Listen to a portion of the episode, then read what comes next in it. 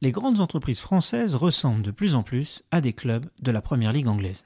De l'autre côté de la Manche, quand une équipe de foot est en difficulté, le réflexe des actionnaires est de faire appel à un entraîneur étranger. De Pep Guardiola à Manchester City, à Jürgen Klopp, à Liverpool en passant par tous ceux juste nommés à la tête d'Arsenal, Chelsea, Everton ou Tottenham, plus de la moitié des entraîneurs officiants en Angleterre ne sont pas titulaires d'un passeport anglais. La France du CAC 40 n'en est pas encore là.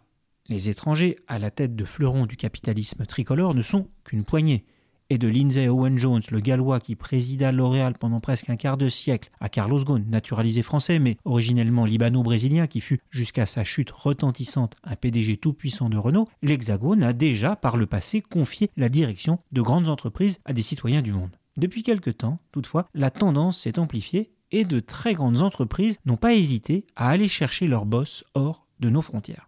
Carlos Tavares chez PSA, à Paul Hudson chez Sanofi, en passant par Thomas Buberl chez AXA ou Ben Smith chez Air France, jusqu'au choix cette semaine de Luca Demeo pour Renault, l'origine du certificat de naissance ne pèse plus guère.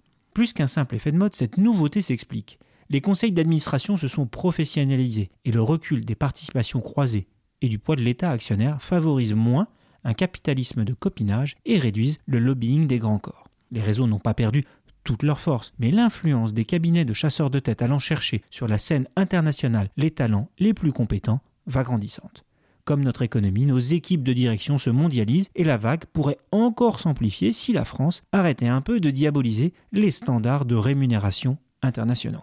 En soi, cette nouvelle donne n'est ni mauvaise ni choquante. Il y a ou il y a eu bien des patrons français à la tête de géants mondiaux de la pharmacie, AstraZeneca, Takeda, de la finance, Generali, Unicredit, Crédit Suisse, de la grande distribution, Best Buy, des matières premières, Rio Tinto, ou du conseil, Accenture, Roland Berger. Pour l'économie française et pour ses salariés, le plus important n'est pas l'origine du capitaine, mais qu'il soit compétent. Pour ne pas totalement désespérer Billancourt et les managers français issus des rangs qui peuvent eux aussi légitimement aspirer à prendre un jour la tête de groupe du CAC 40, il ne faudrait toutefois pas que l'exception devienne la règle. Retrouvez tous les podcasts des échos sur votre application de podcast préférée ou sur leséchos.fr.